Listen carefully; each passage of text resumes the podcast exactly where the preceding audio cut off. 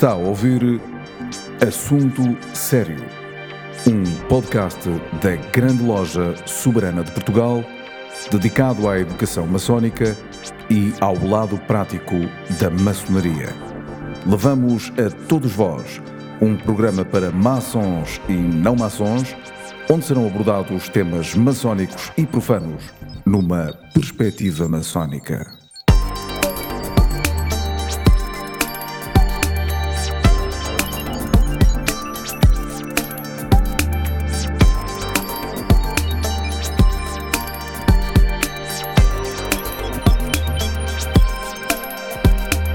Olá, meus amigos, sejam bem-vindos a mais um podcast da Grande Loja Soberana de Portugal. Chama-se Assunto Sério e, se se chama assim, por alguma razão é.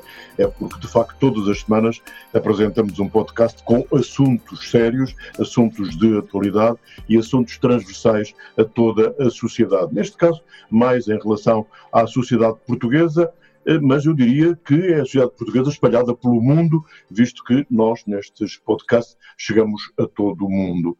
Hoje o nosso convidado é Luís Miguel Neto. Vamos falar sobre a importância do otimismo e do positivismo durante uma crise. Neste caso, é evidente que a crise tem a ver com o Covid-19, com esta pandemia.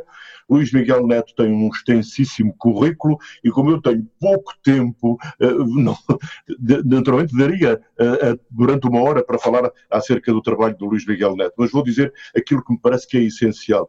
É licenciado em Psicologia, é doutorado em Educação, é, tem uma pós-graduação em Terapia Familiar, acho que estou a dizer certo, é docente do Instituto Superior de Ciências Sociais e Políticas da Universidade de Lisboa e é membro do Conselho Consultivo da International Positive Psychology e autor de vários livros. E aqui eu gostaria de me deter porque uh, vi, não tive ainda a possibilidade de ler, mas uh, já, já pelo menos folhei alguns desses livros, A Nossa Vida Emocional, Humanizar as Organizações, Educar para o Otimismo e Inteligência Emocional, e isto dá-me logo, dá-me logo o ensejo de uh, lhe fazer a primeira pergunta, ou então de pôr o primeiro assunto para que possamos falar um pouco. Eu gostaria de começar por este princípio. Eu sei que foi um dos introdutores em Portugal de novas ferramentas, de novas metodologias de auxílio psicológico. Gostaria de começar eh, por uh, lhe pedir que se referisse a essas novas ferramentas. Muito obrigado, Fernando. Muito obrigado por esta oportunidade. Grande gosto, um, uma honra, um privilégio e um prazer uh, estar com, com, com, este grupo. Uh, quer dizer, pessoas individuais que buscam um desenvolvimento individual, mas isso qualquer psicólogo também procura. Mas para além disso, uh, uh, uh, buscam uma, um desenvolvimento coletivo. E, e, e esse é, é, é, o grande mote para mim, do meu, meu trabalho, muito obrigado pela apresentação, Fernando, delicadíssimo, atenciosíssimo. De facto, eu tenho este gosto de ter sido das primeiras pessoas no nosso país a falarem uh, em algumas metodologias que na altura era uma coisa completamente inusitada, e, e que é a, a psicologia positiva e as abordagens positivas, nomeadamente o otimismo. Uh, uh, pronto, uh, como é que eu ia dizer, em 91, em 91 não, em 91 um, um colega norte-americano, Martin Seligman, deixa-me só fazer aqui uma brevíssima apresentação, uma parentética, não quero deslocar, mas eu tenho aqui atrás de mim, se calhar já repararam, um Buda, ok? É, é assim, nada não tem uma conotação religiosa nenhuma, nenhuma, é meramente decorativo e para mim é um reminder que nestas ocasiões, como em qualquer ocasião de interação social, há uma coisa que o Buda me lembra muito, que é, tem umas orelhas enormérrimas, tem umas orelhas enormes, as orelhas chegam ao fundo do pescoço. E isto para mim é, é um lembrete muito importante, que é uh, nós que contactamos com as outras pessoas, nós que pugnamos pelo desenvolvimento não só individual, como coletivo, devemos ouvir muito bem. E como eu às vezes me esqueço e começo blá blá blá blá blá blá, uh, o Buda está ali só para lembrar. Não é nenhuma conotação religiosa. Muito obrigado, Fernando, pela apresentação. Eu, de facto, em 91, talvez o, o, a obra que publiquei que foi mais, eh, como é que é dizer, com mais consequências. Uh, em 91, não, já estou a confundir. Em 99, peço desculpa 91 estava nos Estados Unidos a, a, fazer o meu doutoramento, estava com a família, e lembro uma vez, na altura ainda não havia livros nos supermercados cá em Portugal. Uh, ainda bem que há, ainda bem que há. Uh, alimento não só para o corpo, mas alimento para o espírito. é muito importante. Mas lembro, estava também, desculpa eu a escola pessoal, mas estava à procura de fraldas para o meu filho mais novo, que tinha nascido lá outra vez e tal, mas o seguro de saúde da estudante não pagava a ida ao dentista, mas pagava da parte da esposa lá. Portanto, eu, vou buscar fraldas e encontro num supermercado livros, e um livro em particular que me chamou muita atenção, que era um livro de um colega norte-americano, Martin Seligman, e, e, que era, tinha um título enigmático, era o, o Educar para o Learn Optimism. Uh, eu li, uh, a esposa também colega, psicóloga, lemos os dois e pensámos, é pá, o nosso país precisa muito disto. Portanto, não deu, porque entretanto há uma série de, de, de incumbências a, a, fazer na altura, o doutor, acabar o doutoramento, nomeadamente, mas em 99 publicámos é, aqui em Portugal um livro que intitulámos, eu acho que o nosso título ainda é melhor que o colega Seligman, que é o Educar para o Otimismo. E pronto, era um livro informal. Muito obrigado por esta conversa ser informal. Um bocadinho estava a brincar. Não sei, informal, o que é. Mas, mas eh, eu acho que se aprende muito com as, com as conversas, com algumas conversas, com as conversas com valor e utilidade. Se puder ter valor e utilidade agora para vocês e eventualmente para outras pessoas, fico muito, muito satisfeito. Uh, tem, tem, foi um, um, um, caminho longo, um, como vocês sabem, como o Fernando sabe, uh, as coisas novas têm alguma dificuldade em, em, em, entrar nos sistemas mais, mais hierarquizados, mais, mais, mais fechados. E, e, pronto, nomeadamente na academia. Tive alguns contratempos na academia, mas eu depois gosto muito de contratempos, porque os contratempos também nos fazem também nos fazem evoluir, também nos fazem saltar. E eu acho que isto já tem muito a ver com o otimismo, mas não, não queria ser só eu a falar, Fernando, já vontade. Não, Luís Miguel, aquilo que, que, que, nós queremos saber é como é que se educa para o otimismo, claro. Exatamente. E, e, e pronto, esse de facto o impacto grande que, que lá está, há conversas, há livros, há, há documentos, há, há filmes, há símbolos podem ter um, um impacto grande nas, nas, nas, pessoas. De facto, a, leitura deste, deste learn otimismo, deste otimismo aprendido, levou-me a, a, concluir que algumas características que depois achei importantes, como é que é dizer, transplantar, mas um transplantar muito adaptado, é como o Buda ali atrás, é muito adaptado, e, e, e, transplantar para, para o contexto nacional. A ideia fundamental é, é que, de facto, o otimismo pode ser aprendido. Uh, uh, não é qualquer coisa, às vezes as pessoas, e falando coloquialmente, ah, não nasci assim, não nasci assim. No que diz respeito ao otimismo, o otimismo pode ser aprendido.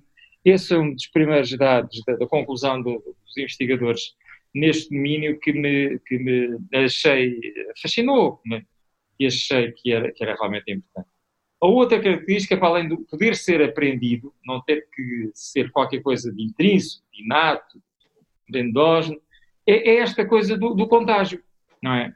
Uh, e todos nós, vivencialmente, vemos esta experiência que é, estar ao pé de pessoas positivas, suponho, não é? Pessoas positivas, pessoas otimistas, pessoas com, com uma expectativa de, de futuro, uh, uh, pessoas alegres boa. E, portanto, este, este efeito de contágio, nós agora, na situação que vivemos, na situação médica que vivemos, é uma grande maçada porque associamos contágio estritamente com, com vírus e com coisas negativas, mas de facto pode haver um contágio positivo. E, e isso é outra coisa que, que, é outra das características que veio a ser, veio a ser enfim, investigada e levada muito a sério, transmitida pela, pela psicologia positiva e as áreas, e as áreas com ela uh, ligadas. Depois, há, há outra, outra característica da, da, da, do otimismo, que eu julgo que é, que é muito interessante e, e, e, que ao longo, depois de facto, dediquei toda a carreira a, a esta perspectiva positiva, otimista, um, e, e, outra das coisas, e portanto com muitas formações, muito contacto, sobretudo com, com senhores e senhoras professoras, mas há um terceiro fator para além da, da possibilidade de aprendizagem, para além do contágio, e que eu gosto de chamar o fator clique. Uh, não poucas vezes, durante a nossa carreira, durante as nossas formações, houve, houve um, situações em que para algumas pessoas bastou só começar a falar no, no, no otimismo, numa perspectiva alternativa positiva, para elas, como é que é dizer, terem, uma, terem uma, uma, uma, receptividade muito, muito favorável. Ah, era mesmo isto que eu, que eu precisava. Eu lembro ainda hoje, portanto, como, como disse, o, o Educar para o Otimismo, um livro para mim foi, foi, foi capital, foi muito bom, foi um, um livro de disseminação científica, que é outra coisa que eu julgo que é muito importante, não é guardarmos para dentro da academia só o conhecimento, porque senão não se vai muito longe, mas, mas eh, este, este fator clique, eh, as pessoas, eh, algumas pessoas, pelo menos, ao perceberem-se e ouvirem falar numa perspectiva positiva, otimista, resiliente, fundamentada cientificamente, como é que é dizer, conseguirem reorientar os, os, os seus desígnios, reorientar até os seus valores. Nós, de algumas das ações de formações, mesmo atualmente, é muito engraçado, é até comovente, mas há pessoas, ainda que tenham paciência, mas senhores professores, senhores professores, de, de, de, virem com o livro, o livro já é difícil, já, mas, mas, mas um, olha, tive uma formação consigo há 20 anos, comprei na altura, ainda tenho, está a ver, olha, fez aqui uma dedicatória. Isto naturalmente para mim me encanta, dá sentido à investigação, ao trabalho de, de professor universitário e, e, sobretudo, esta coisa de ver eh, as pessoas serem capazes de fazer cliques na sua própria vida. Clique neste sentido de, de muito rapidamente se aperceberem que um, ehm, as coisas podem ser diferentes. As coisas podem ser diferentes e podem ser melhores. Oh, Luís Miguel, deixa-me só uh, introduzir aqui uma questão uh, que, que, é, que, é, interessante. Uh, por definição, um líder deve ser otimista para poder transmitir otimismo a quem o ouve não? ou quem, a quem ele lidera. está de acordo com, com esta opinião? Inteiramente, inteiramente, Fernando. Um dos desenvolvimentos desta perspectiva positiva, portanto, o marco para mim, para mim, enfim, em termos de, de, de desenvolvimento científico foi de facto o livro Learn Optimism de Martin Seligman, 91. Mas nos desenvolvimentos que têm, têm, sim, têm vindo a ser efetuados, um deles, e se calhar o mais capital e, e relativamente recente, é este da liderança positiva. Uh, uh, eu julgo que isto, isto é, vamos lá ver, sem, sem, querer entrar em polémicas, mas, mas a psicologia tem um grande pecado, que é esta ideia de, de ver o desenvolvimento pessoal, o desenvolvimento pessoal é naturalmente a condição para o resto, para o desenvolvimento social, pode dizer. Mas, por si só, não chega. Por si só, não chega. Por si só, não chega. Desculpa andar-me a repetir, desculpa andar-me a repetir. Mas é isso mesmo, porque uh, desenvolvimento pessoal e desenvolvimento social. Um grupo como o vosso, eu julgo que tem isto escrito na sua própria arquitetura. Isto para mim é, é um encanto, é, é, é, porque é como a pedrada no charco. A pedrada no charco, eu, eu gosto de ver, gosto de ver este desenvolvimento, nomeadamente dos estudos da liderança positiva, como uma forma concêntrica, não é? Cai a pedra no charco e aquilo faz ondas. Estas ondas são concêntricas. E, e é muito interessante porque a partir do desenvolvimento pessoal, uma pequena onda inicial, um pequeno ciclo inicial, uh, uh, se pode vir a, a, a alargar a outros domínios, às organizações. O otimismo, por definição, eh, na, na, na liderança é, é essencial. E, e, portanto, um líder que não seja otimista, é assim, as pessoas também, e atenção, isto não, não estou a pôr uns óculos cor-de-rosa, estes são pretos, mas, mas, mas uh, uh, não, a perspectiva positiva não nega que a vida é também, por vezes, sobretudo, olha, tem pandemias, pandemias de virose, tem pandemias mentais, e, e, portanto, mas, mas eu julgo que isso é um, um apelo ainda maior para termos em consideração estas perspectivas alternativas positivas. Ainda há pouco tempo ouvi falar no CEO que dizia: Eu sou um, um, um líder feliz. Uh, uh, já deixei de ser um líder estratégico, sou um líder feliz. Que eu acho uma coisa muito engraçada, uma expressão que parece uh, pequena, mas que diz muitíssimo, não é? Porquê? Porque ele, na posição de CEO que tem, sabe que a sua vida interior, a sua vida mental, faz parte também da organização. Isto quer dizer que os líderes, as pessoas com responsabilidades organizacionais devem pôr uns óculos cor-de-rosa? Não, mas devem saber ser capazes de ver os ciclos porque que as pessoas, enfim, porque as organizações e as pessoas individualmente uh, uh, vivem e, faz, e fazem parte. Portanto, a, a ideia do otimismo fazendo parte da, liderança parece-me essencialíssima, essencialíssima. Isto sem pôr de parte, naturalmente, perspectivas de, de, de as coisas existem para ter resultados, as organizações existem para ter resultados e, portanto, tem que ser também um muito bom problem solver, tem que saber ouvir muito bem e ver muito bem a realidade que me serve. Mas se não acrescenta isso, este, este, este este, esta, esta perspectiva alternativa positiva e otimista, provavelmente as coisas não irão longe. Não sei, Fernando, se, se muito bem, Luís Miguel. Eu, eu Deixa-me dizer o, o, seguinte: eu estou a ouvi-lo eh, com toda a atenção e, e, e, percebo, sinto, vejo, ouço que o, o Luís Miguel tem sorriso nas palavras, ou seja, o seu otimismo revela-se através das palavras, da forma como, como, como conversa connosco ou como desenvolve. É verdade. E, e, e eu, eu, gostava de lhe pôr esta questão. Uh, otimismo é uma coisa, humor é outra coisa, mas o desenvolvimento do sentido do humor é fundamental, ou não é? Ah, que interessante. Ah, que interessante.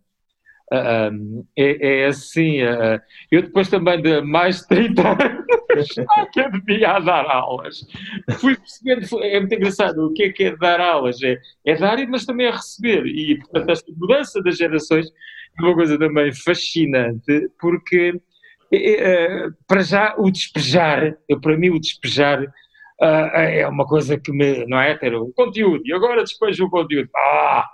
Não vai comigo, não vai comigo, nunca foi, destes 30 e tal anos de ensino universitário. E, portanto, fui aprendendo por via dos alunos que, se calhar, uma perspectiva humorista, humorada, uma perspectiva risonha das coisas, da vida e das palavras, como o Fernando diz, é essencial para o resto.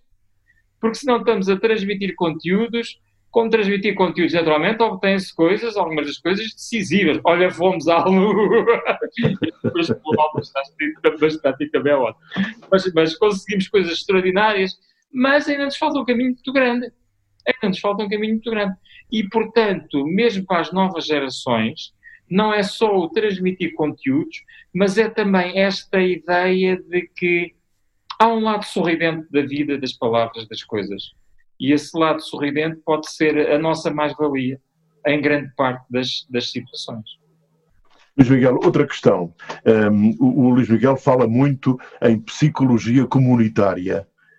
Quer esclarecer este tema?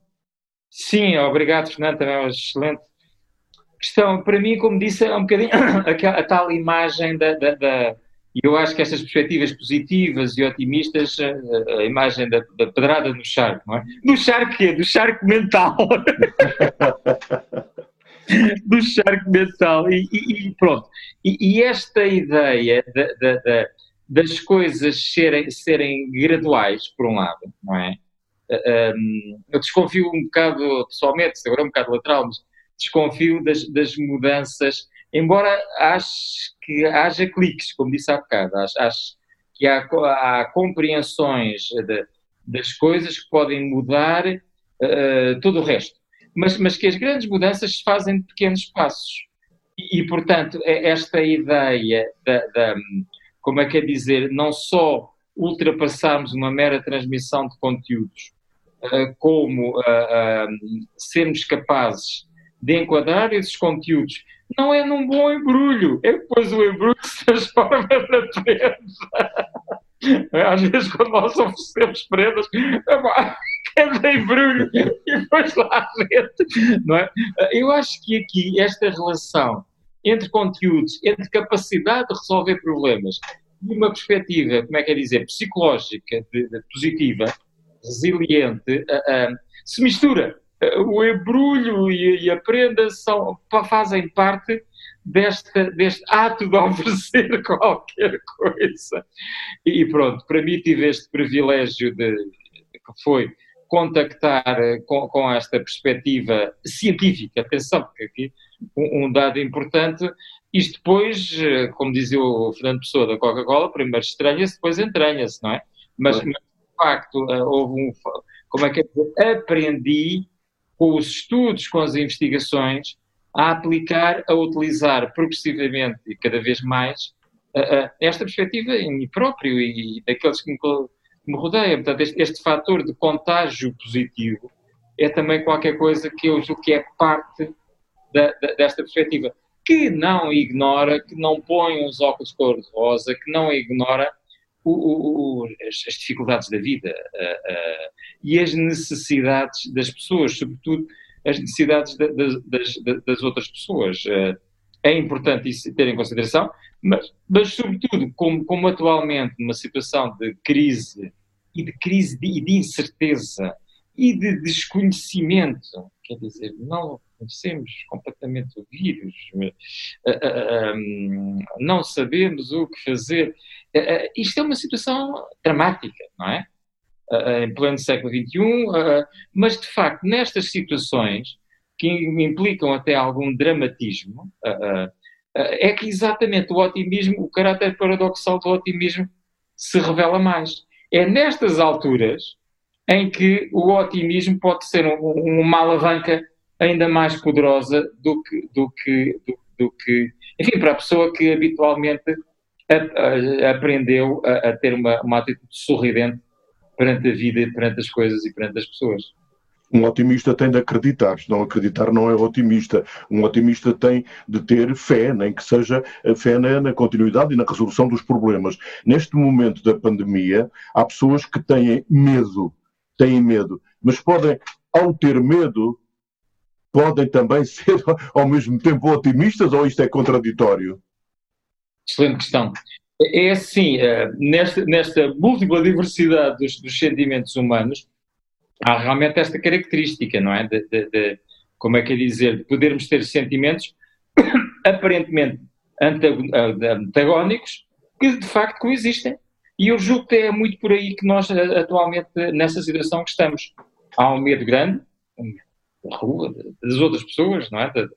Que a distância social se torna uma coisa intrínseca e, e, e inevitável, mas uh, o medo acompanha. Há um bom medo. O que eu quero dizer é que há um bom medo.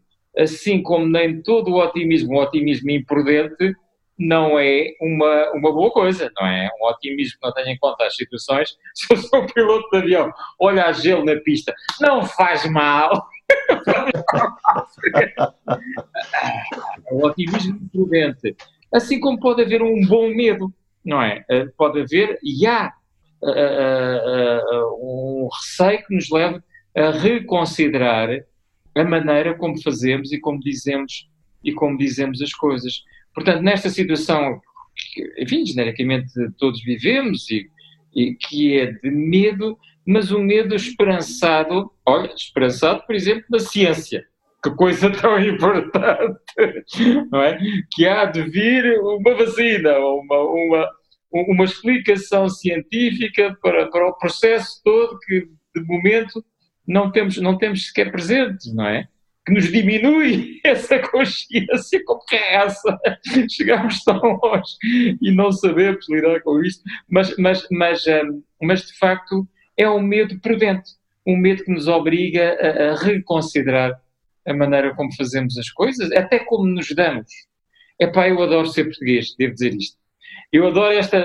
Já tive outros países, fiz outro nos Estados Unidos, ah, e, e, esta coisa da distância, da distância física, distância social, epá, é uma coisa que, é, que eu gosto muito de ser português. Porque nós, eh, portugueses, uh, fazemos esta coisa, eventualmente, mais as senhoras que os homens, que é abraços, que é beijinhos, nunca mais acaba. E, portanto, e agora uh, estamos nesta situação que tivemos que reconsiderar isso.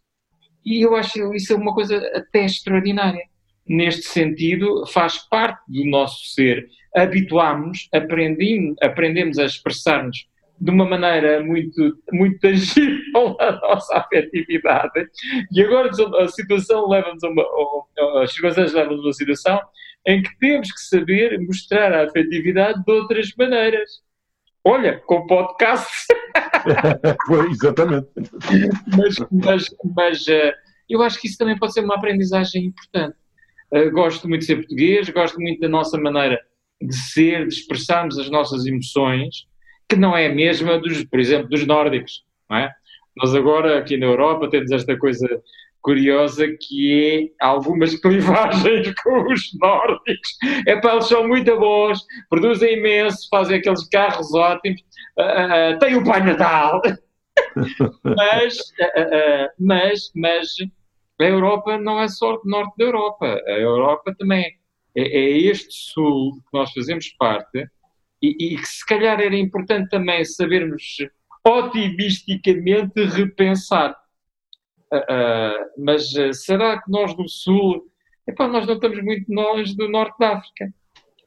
Será que o Sul da Europa e o Norte da África, numa reconsideração, numa reformulação da União Europeia e tornar a União Europeia também africana, eu acho que era uma coisa muito interessante, sobretudo para nós aqui no Sul.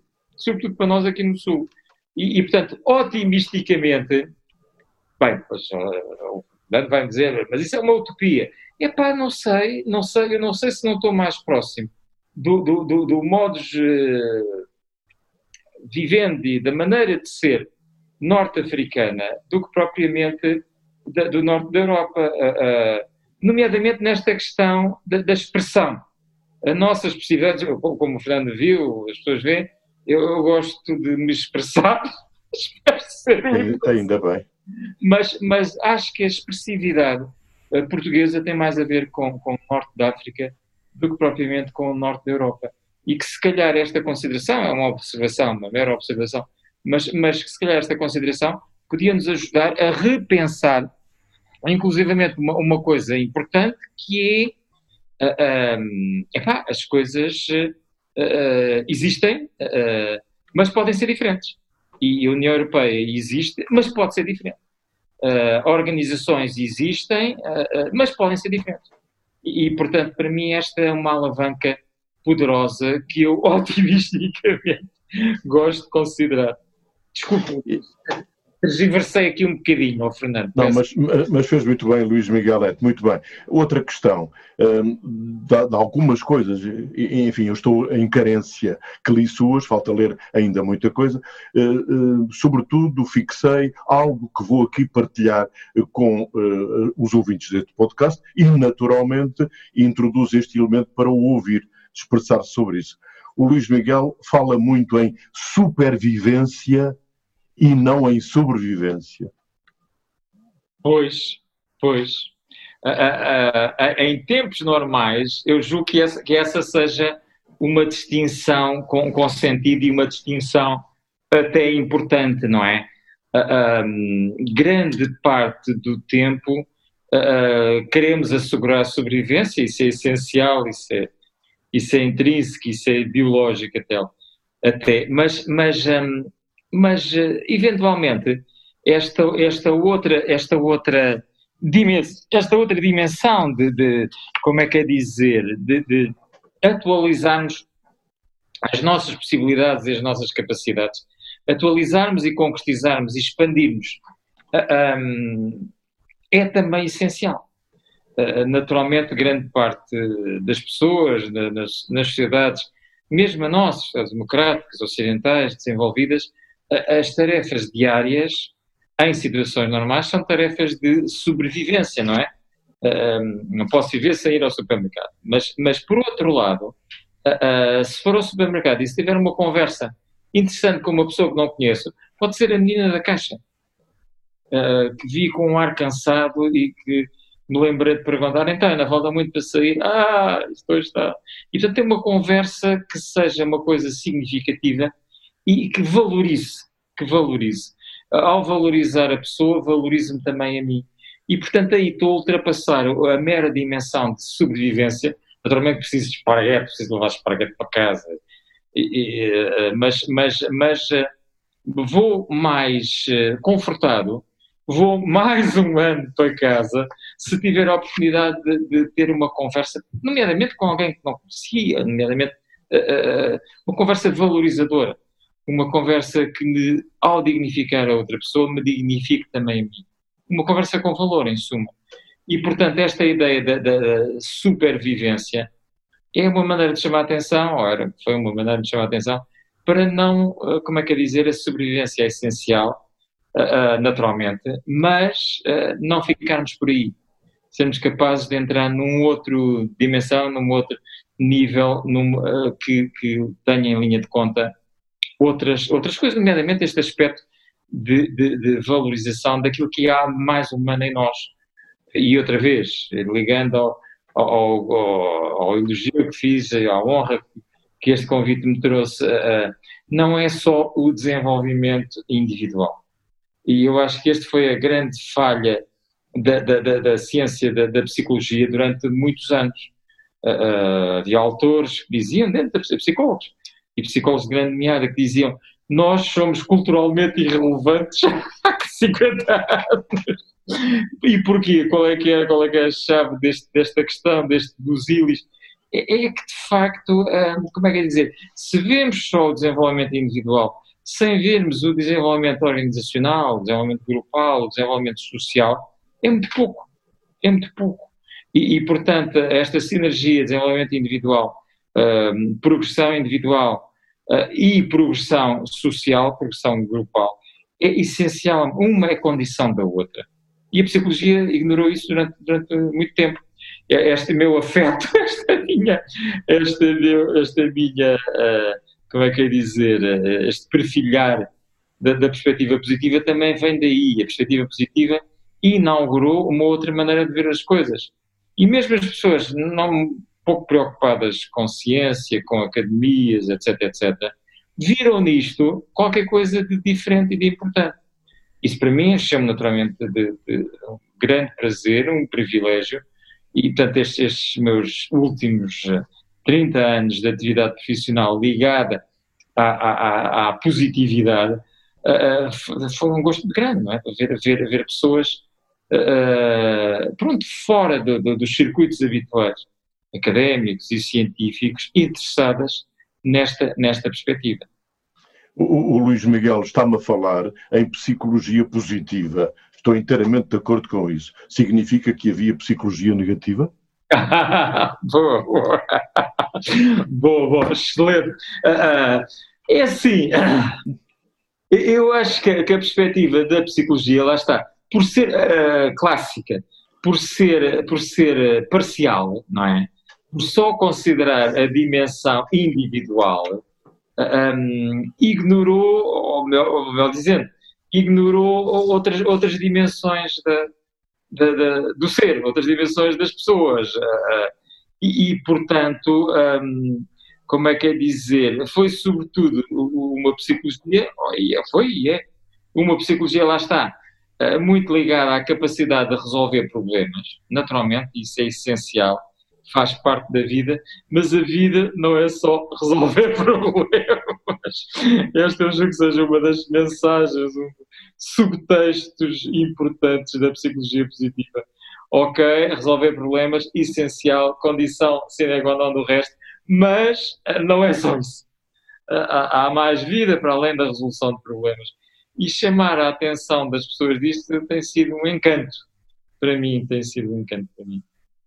Eh, dentro de aproximadamente cinco minutos, eu vou abrir aqui um espaço de perguntas. Eh, temos várias, eh, vários amigos, várias pessoas em linha que, naturalmente, quererão também colocar questões um, ao, ao, Luís Miguel Neto. De qualquer modo, ainda vou pôr-lhe mais um tema uh, para o, o, Luís Miguel falar, se faz favor, enquanto recebo inscrições dessas, desses amigos que estão em linha e querem perguntar-lhe alguma coisa.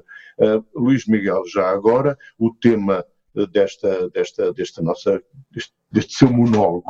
Eu quero ouvi-lo, eu quero ouvir eu quero ouvir as suas palavras. Um, a importância do otimismo durante a crise que atravessamos. É essencial, neste momento, mais do que nunca, ser otimista, ou seja, acreditar que isto vai passar, que isto vai mudar e que nós vamos continuar o nosso caminho. Será assim? Inteiramente de acordo. As coisas são o que são, é? isto é a base do realismo, mas podem ser diferentes. Isto é a base da evolução. As coisas são o que são, mas podem ser diferentes. Nesta circunstância de crise, de, alteração, um, de facto, o caráter paradoxal do, do otimismo revela-se, e da perspectiva positiva, revela-se ainda mais, uh, mais inteiramente, mais cabalmente, não é? É exatamente nestas alturas é quando a minha equipa está a perder, desculpa agora a metáfora desportiva, é quando a minha equipa está a perder que eu a devo apoiar mais. Eu sei que isto é muito difícil.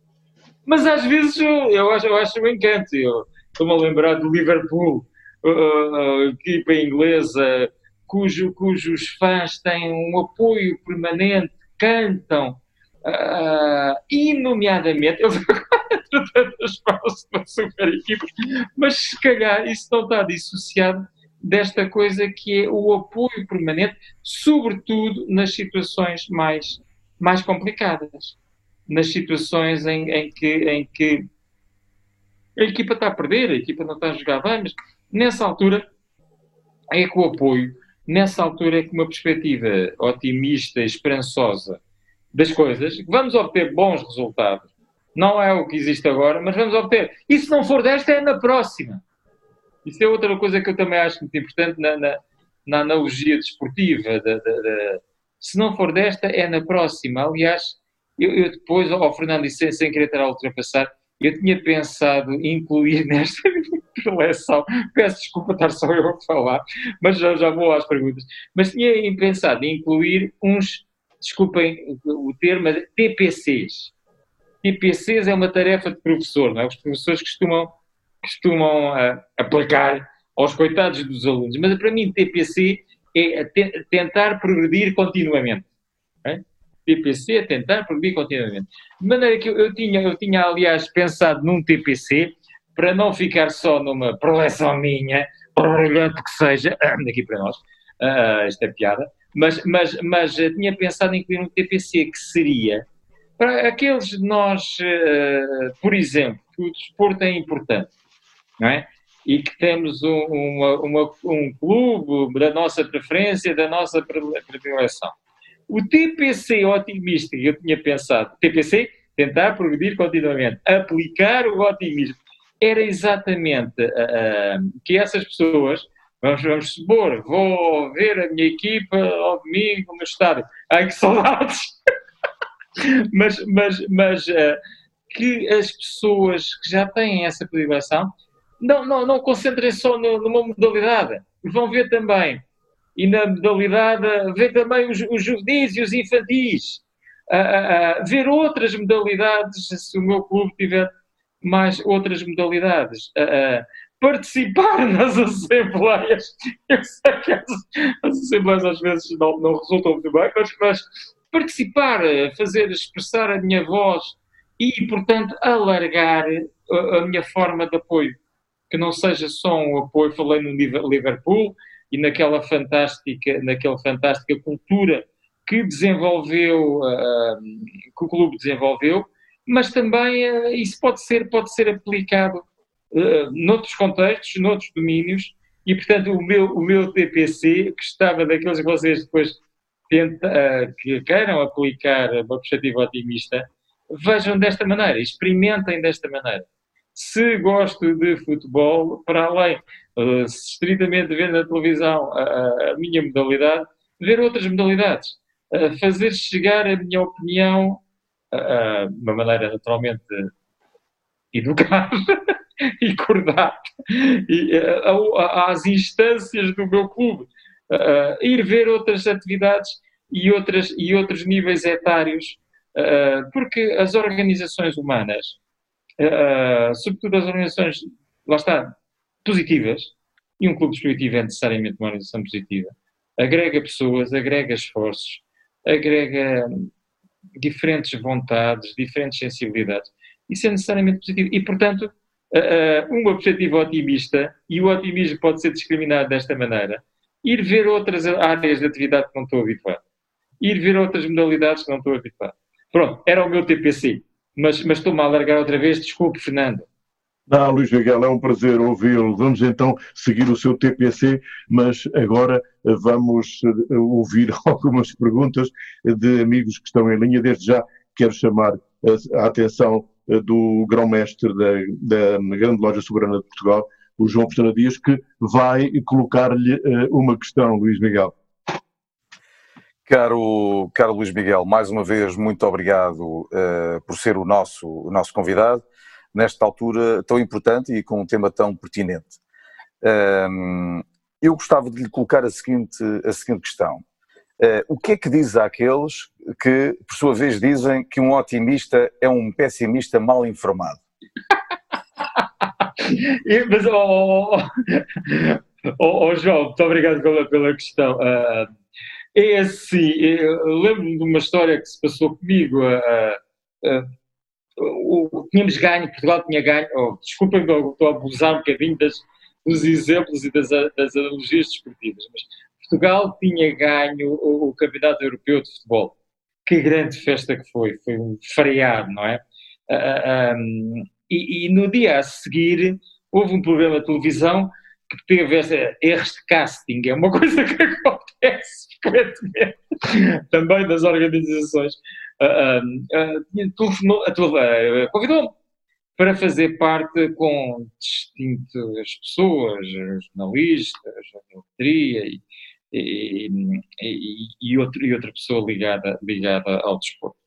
E, e pronto, e, e perguntaram, sei lá, ó Luís Miguel como psicólogo, o que é que acha disto? Oh, acho que isto é uma grande alegria. Que bom que foi termos, sermos campeões europeus. Ainda somos, julgo eu. Acho que ainda somos. Ah, bem, não sei. Mas, mas, mas, mas um, e, e, e, então, e o, que é, o que é que se deve fazer em relação ao futuro? E, e, eu disse uma coisa que não caiu bem, que foi, olha, prepararmos a, que agora a seguir vai ser a descer. Não é? Eh, eu julgo que é muito importante, mesmo para as pessoas otimistas, mesmo para as pessoas que decidiram ter na sua vida uma abordagem positiva, que uh, reconheçamos este, este caráter cíclico das coisas. Nem sempre em baixo, nem sempre em cima. E, e, portanto, se estamos em cima, tínhamos sido dia anterior, ou uns dias anteriores, campeões da Europa, uh, se calhar era importante começarmos a, a pensar em maneiras de manter. Como é que nos mantemos? Ou como é que podemos evitar, a, a, como é que é dizer, no futuro, como é que aprendemos desta, desta situação para no futuro uh, podermos, podermos uh, como é que é dizer, ter uma perspectiva mais, mais sólida das, das coisas. O que é que aprendemos com a situação? E isso era aquilo que eu dizia à pessoa que diz eh, que o otimista, eh, que o, pessimista, o otimista é um pessimista mal, mal, mal informado. Eh, é assim, nem sempre a quantidade de informação é o decisivo. Nem sempre a quantidade de informação é o decisivo. E, e às vezes vemos isso na vida das pessoas individuais, na vida das organizações, lá está, basta um clique, basta uma perspectiva diferente, basta uma abordagem uh, diferente uh, para, para as coisas mudarem. Ainda há pouco tempo estava, estava a preparar um trabalho uh, em que reparei que um CEO de uma empresa austríaca de energia tinham perdido o maior cliente deles, que era o Estado, pronto, enfim, também é da Áustria, mas, mas enfim, tinham perdido, ou estavam em riscos de perder o, o, maior, o maior cliente deles. E, e, e este CEO fez uma coisa também extraordinária, que foi isto. O que é que nós fizemos de bem na relação com, com este cliente? Não foi à procura de onde é que nós falhamos. Naturalmente que uh, é importante sabermos, para resolver problemas, uh, aprender com as, com as circunstâncias negativas, com as más experiências. Mas não ficar por aí. Essa era a minha, a minha a minha, como é que é dizer, a, a, a minha admoestação, diria. O seu conselho, no... Luís Miguel, obrigado. Vamos continuar. Quero só prevenir os meus queridos amigos que estão em linha eh, que façam perguntas rápidas. Eh, peço muita desculpa de ser tão incisivo, mas eu vou ter que fechar este podcast dentro de 15 minutos. Um, agora é de psicólogo para psicólogo. Alberto Santos. Ora, boa tarde a todos.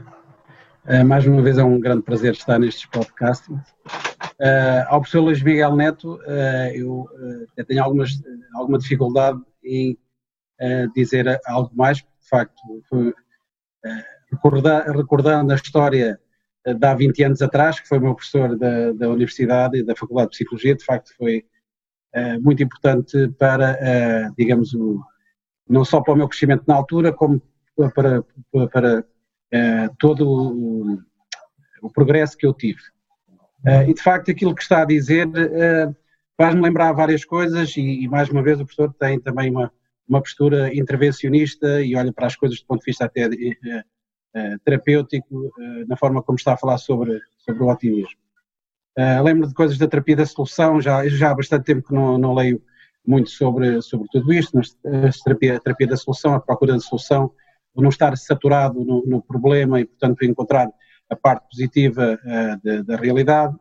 Uh, e o mais importante que, uh, que eu quero também aqui partilhar é que, de facto, isso, do meu ponto de vista e na minha própria experiência, teve um impacto muito grande. E, portanto, eu sou, digamos, um exemplo daquilo que o professor, há 20 e tal anos atrás, já defendia e que trouxe para Portugal, de facto, e foi um vanguardista em, tu, em tudo isso e que agora eh, se defende eh, eh, e que na altura ninguém falava sobre isso, eu lembro perfeitamente das, de, digamos, de, dos pequenos conflitos que o professor teria lá na, na faculdade com, com, o resto dos, dos, professores, pela sua forma de, de, expor e, e sobre um, toda a teoria e sobre aquilo que queria, queria trazer. Um, e, portanto, há aqui muita coisa que me digo que, que, que, queria para dizer. Uma das coisas que eu queria, que eu queria só perguntar ao professor era do ponto de vista da narrativa, da narrativa otimista, que é isso que é um pouco que uh, se pretende também aqui uh, falar, é um, uh, eh, a forma, qual é essa narrativa que os líderes, e aqui estará a falar também para gestores e para, para líderes de, de organizações, qual é a narrativa que, que os líderes devem ter nesta fase e nesta fase de crise nacional e crise mundial, mas não, não só também nesta fase, também nas crises pessoais. Uh, como é que a, nossa narrativa positiva faz a diferença na forma como nos sentimos, sabendo, sabendo que, há, que há de facto uh, investigação científica que prova que de facto a, a, narrativa e a forma de nós falarmos sobre as coisas, e o facto de mergulhar, eu lembro do professor falar, vamos lá mergulhar na, na, nessa palavra, e portanto as, as palavras eram esmiuçadas uh, e eram trabalhadas, digamos assim, portanto tinham um significado muito, muito, muito grande. Uh, qual é a narrativa que, de facto, uh, de uma forma geral, os líderes e as pessoas em tempos de crise pessoal ou nacional ou corporativo poderão ter? Só isso. Luís Miguel? Sim, senhor. Eh, muito obrigado, Alberto. Uh, after all these years, não é? Uh, o Alberto foi de facto, foi e é uma pessoa extraordinária e, e, e pronto, uh, uh, como direi, para responder mais diretamente e brevemente à pergunta, eu acho que a grande, a grande questão, e o Alberto tocou em pontos essencialíssimos, por exemplo, a orientação para as soluções uh, da, dentro da liderança, dentro da liderança positiva é essencial. E, e o, começa por onde? Qual é que é o primeiro pequeno grande passo?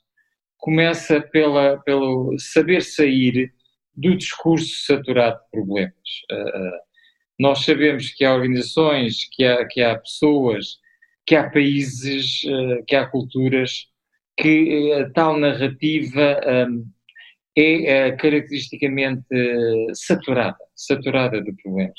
Portanto, o, o, o, primeiro clique aí seria de facto o, o saber adotar uma linguagem um, mas, é, mas é importante, e como o Alberto sabe, foi um bom estagiário, uh, é importante, como é que é dizer, uh, destruturar a linguagem saturada de problemas sem ser desrespeitoso. Porque, de facto, para algumas pessoas, uh, o discurso saturado, a narrativa pessimista, é um modo de ser. É um modo de ser. Transformou-se no, no, no, no, e, portanto, quando, quando, quando contactam com outros, é o tal fator de contágio, mas agora o contágio mental negativo, é o mais importante. A primeira, o primeiro passo é, é saber fazer o, o, não é? Como, como, se fazia na ginástica, uh, que é transformar aquele discurso uh, em, em qualquer coisa de alternativo, diferente o Alberto lembrou bem, lembrou bem uma das técnicas, o mergulhar das palavras. Há de facto palavras cujos significados são tão amplos, não é? Que, que é importante mergulhar nelas.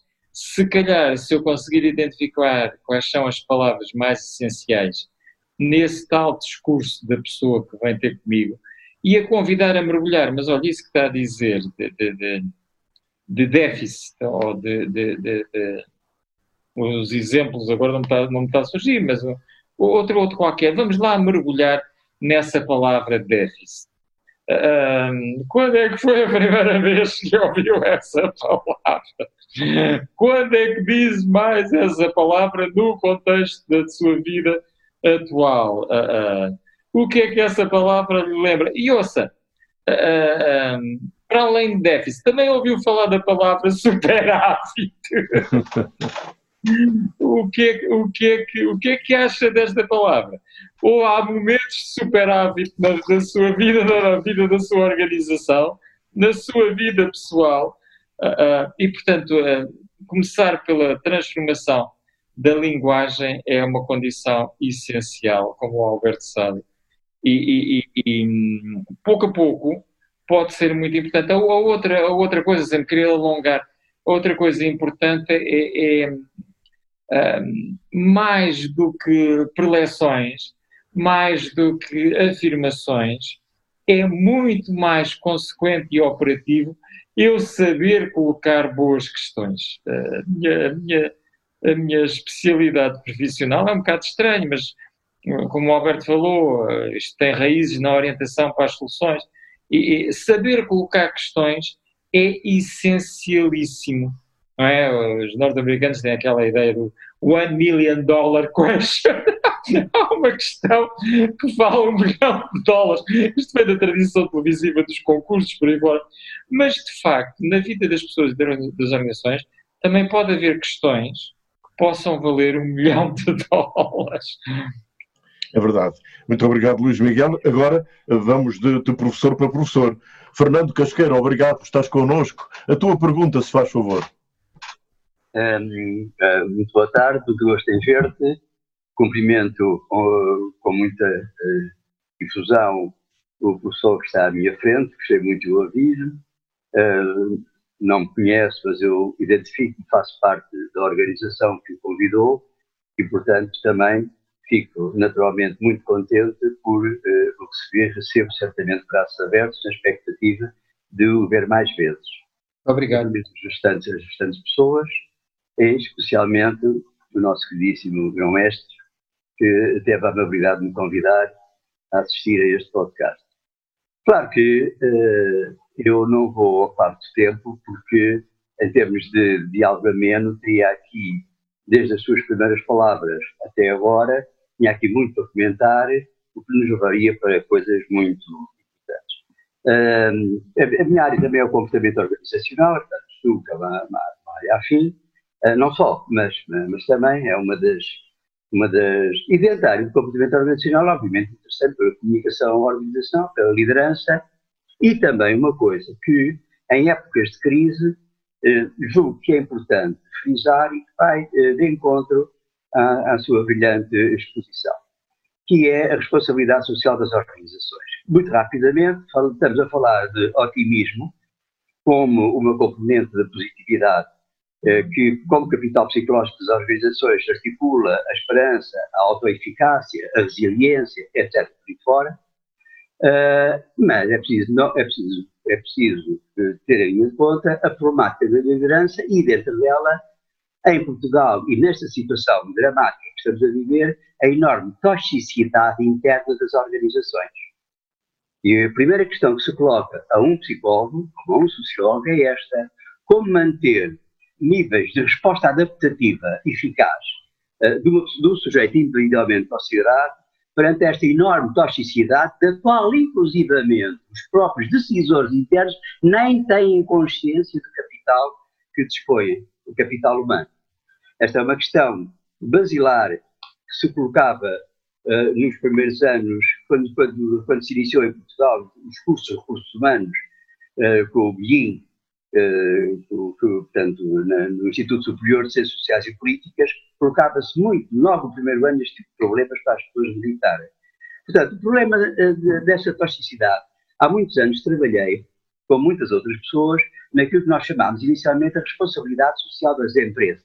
Depois passámos para a responsabilidade social das organizações. Ou seja, que é um acervo enorme, eh, não vou agora aqui, eh, enfim, cansar as pessoas com essa situação. É um paradigma novo, bastante importante, mas que fiscaliza, digamos, quase eh, em termos de, de, de auditoria e de, e de um, supervisionamento, uma lista de comportamentos uh, socialmente responsáveis como forma de ultrapassar essa toxicidade.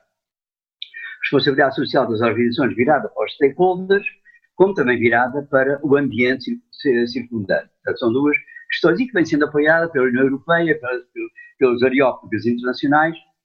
Uh, não sei se o doutor já, o professor já pensou como conciliar esta toxicidade uh, na qual o sujeito, muitas vezes, querendo ser otimista, não pode ser, porque não consegue ultrapassar. Por exemplo, eu não consigo ser otimista quando estou cheio de fome nas, nas filas para receber uh, alguma, alguma alimentação. É um, a não ser que tenha, uh, que tenha uma enorme uh, força de autoconsciência, quase meditativa, mas isso toca já não na esfera do soma e da psique, mas de outras esferas que nós, dentro da nossa visão, chamamos pela espiritualidade. É um outro nível de transcendência, quase uma situação mística que não, não é para aqui chamar. Mas isso, obviamente, também tem efeitos pedagógicos. Lembremos do yoga, por exemplo, lembremos, por exemplo, das civilizações orientais, que põem muito nessa tónica. Estou a ver daqui. Estou a ver daqui. Portanto, como é que uh, essa, essa coisa, já agora para terminar, essa, a responsabilidade social das organizações foi muito acarinhada, mesmo na Associação Industrial Portuguesa, agora está, vejo que está sendo diluída e que seria, na minha opinião, um bom instrumento para, em conjugação com, uh, com, com uh, digamos, uh, a visão otimista que as pessoas deveriam ter como resposta adaptativa para solucionar este problema candente. Portanto, o Sr. Professor teve algum dia, esta é a pergunta, a oportunidade de articular estes dois paradigmas?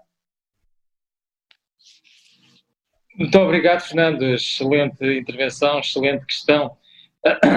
A mim o que me evoca, e é um problema importantíssimo, evoca-me uma, uma, uma, uma comunicação, uma senhora aluna que é, que é que colabora, é colaboradora de uma grande instituição, uh, cheia de toxicidade. Não vou dizer o nome, vou tentar não dizer o nome, mas ainda.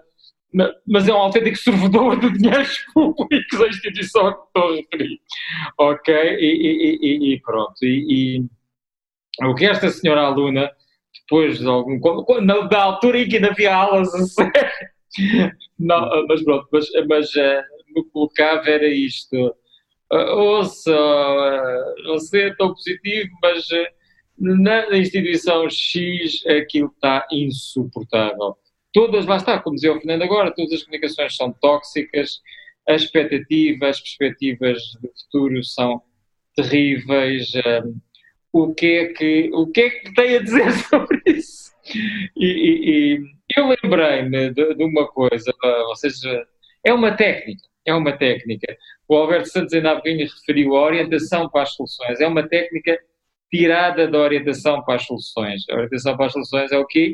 É conseguirmos, do ponto de vista narrativo, do ponto de vista discursivo, introduzirmos mudanças. E mudanças, sobretudo, a partir de questões. Não é a minha exposição que vai mudar as coisas, tenho que recomeçar por aí.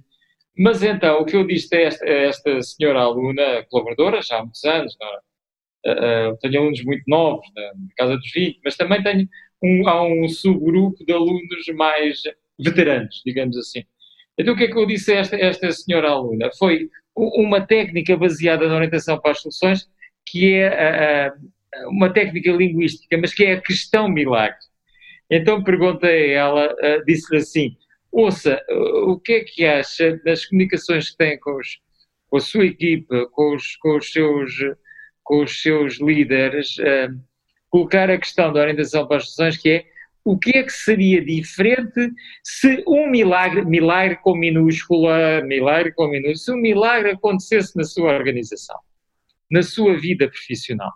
A questão milagre, uh, uh, ela primeiro ficou a olhar para mim, Uh, depois eu fundamentei naturalmente, vocês não sou eu. E este milagre é como minúsculo. Mas se acontecesse o um milagre, não tinha dado por isso, o que é que ficaria diferente na organização, no seu comportamento, na equipa?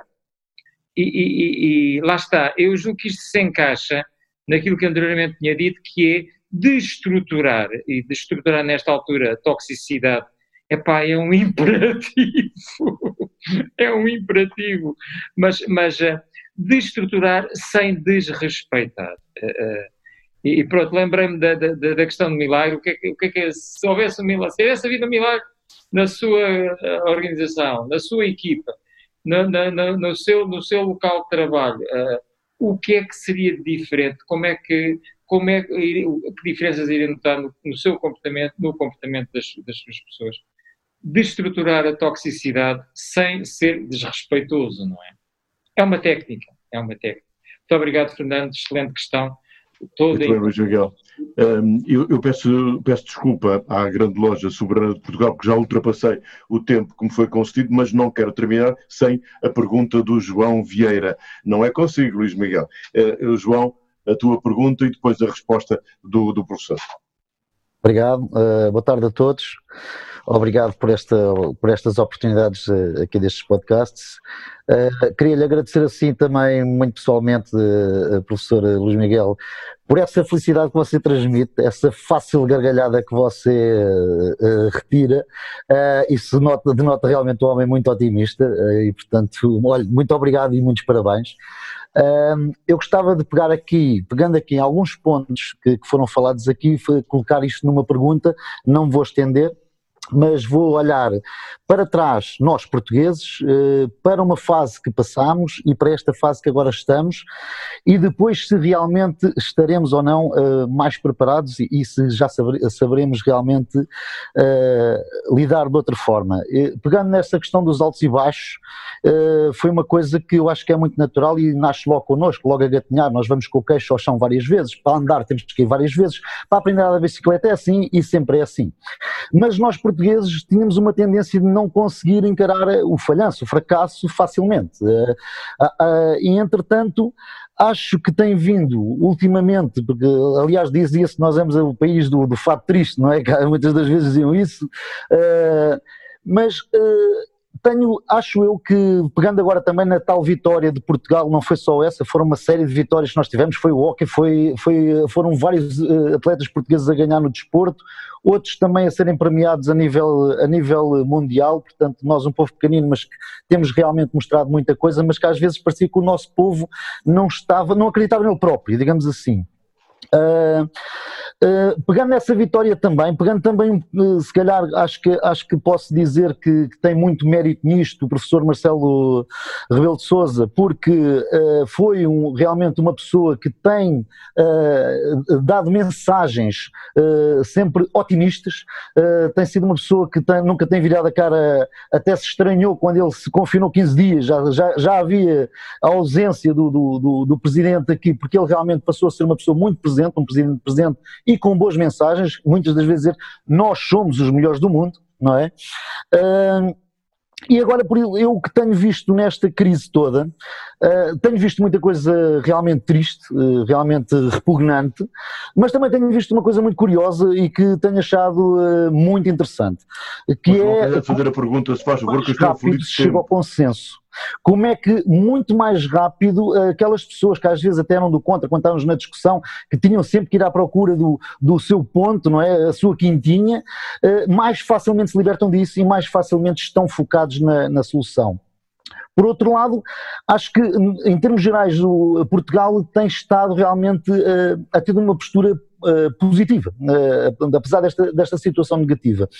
E a pergunta é esta: uh, nós neste momento, porque o medo realmente é, é coisa fulcral, não é? Porque eu costumo dizer que o medo é um amigo, é um semáforo, nos diz tudo, se é verde, se é amarelo, se é, se é vermelho, e que é muito difícil às vezes lidar e rapidamente a linha fica muito ténue e passa-se ao pânico, não é? Isso é que é fatal, mas nós se calhar não tínhamos essa capacidade tão boa de gerir o medo como agora nós, portugueses, neste momento, realmente não estamos numa fase em que estamos muito mais preparados para, para gerir o medo e não estamos muito mais preparados para enfrentar isto em termos gerais. Não digo, é claro que há, há exceções, mas era essa a pergunta: se em termos gerais, e se estes efeitos, acho eu, que foram todos positivos, nós entramos na moda, foi, foi, foi vir uh, em termos de turismo como crescemos, não é?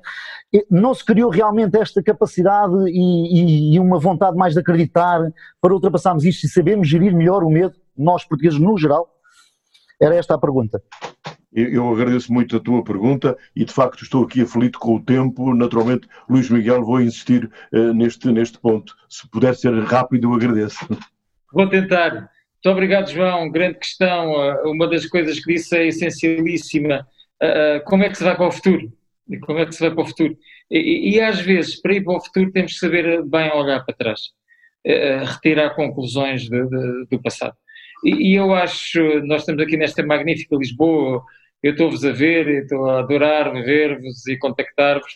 Uh, eu tenho, devo dizer, desculpem, mas tenho esse privilégio, eu tenho vista para o mar. estou aqui, estou a ver o mar. Portanto, os meus horizontes são, são muito alargados e muito bonitos. Mas saber ir, ir para a frente, saber enfrentar o mar, uh, com a experiência do passado e nesta Lisboa magnífica, com, com este rio e este mar que a circunda, há uma coisa extraordinária nós passamos por o dia 1 de novembro de 1755. Desculpem até me empolgar uh, com isto, mas uh, foi terrível, foi terrível, um terremoto. Ah, bem, foi uma data antes, mas uh, um terremoto, incêndio, tsunami, 60 mil mortos. Um, epá, e fomos capazes de superar. O João dizia, pois o europeu, depois trouxe as outras, as outras modalidades atrás e 1 de novembro de 1755, batemos fundo, tivemos um senhor com uma liderança positiva uh, muito decisiva, que foi o Marquês de Pombal. E, e, e, é um estudo de caso de liderança positiva. E eu julgo que era importante nós, nós considerarmos, uh, lembrarmos que, uh, mesmo agora, quando estamos em cima, já tivemos em baixo, mas depois foi possível, foi possível crescer, é possível. E, e, e, e pronto, uh, ficava por aqui, mas realmente dá pano para mangas esta questão. Muito obrigado, Luís Miguel Neto. Foi um enorme prazer uh, conversar consigo, sobretudo ouvi-lo, Luís Miguel. Foi um grande prazer. Uh, este foi um assunto sério, mais um, de um podcast da Grande Loja Soberana de Portugal, transversal a toda a sociedade portuguesa, portanto, para maçons ou não maçons, o que importa é de facto trazer alguma coisa que fique e eu uh, vou pedir licença ao Luís Miguel Neto uh, para apresentar o meu TPC. Ou seja, enquanto estive a ouvir, tentei progredir uh, continuamente. E peguei numa frase do nosso amigo, creio que estou a dizer bem, Eduardo Lourenço, para encerrar este podcast e que vem ao encontro daquilo que ouvi da sua boca e de todos aqueles que participaram com as perguntas. Escreveu Eduardo Lourenço: Somos um povo entre os povos, não somos o centro do mundo. Já Camões se tinha apercebido de que éramos uma espécie de milagre. Esse milagre é uma coisa que nos enlouqueceu, mas todos precisamos de loucura para suportar a vida. Não temos é a necessidade de querer estar sempre nas primeiras páginas do mundo. Muito obrigado, Luís Miguel Neto. Assunto sério, para a semana voltaremos.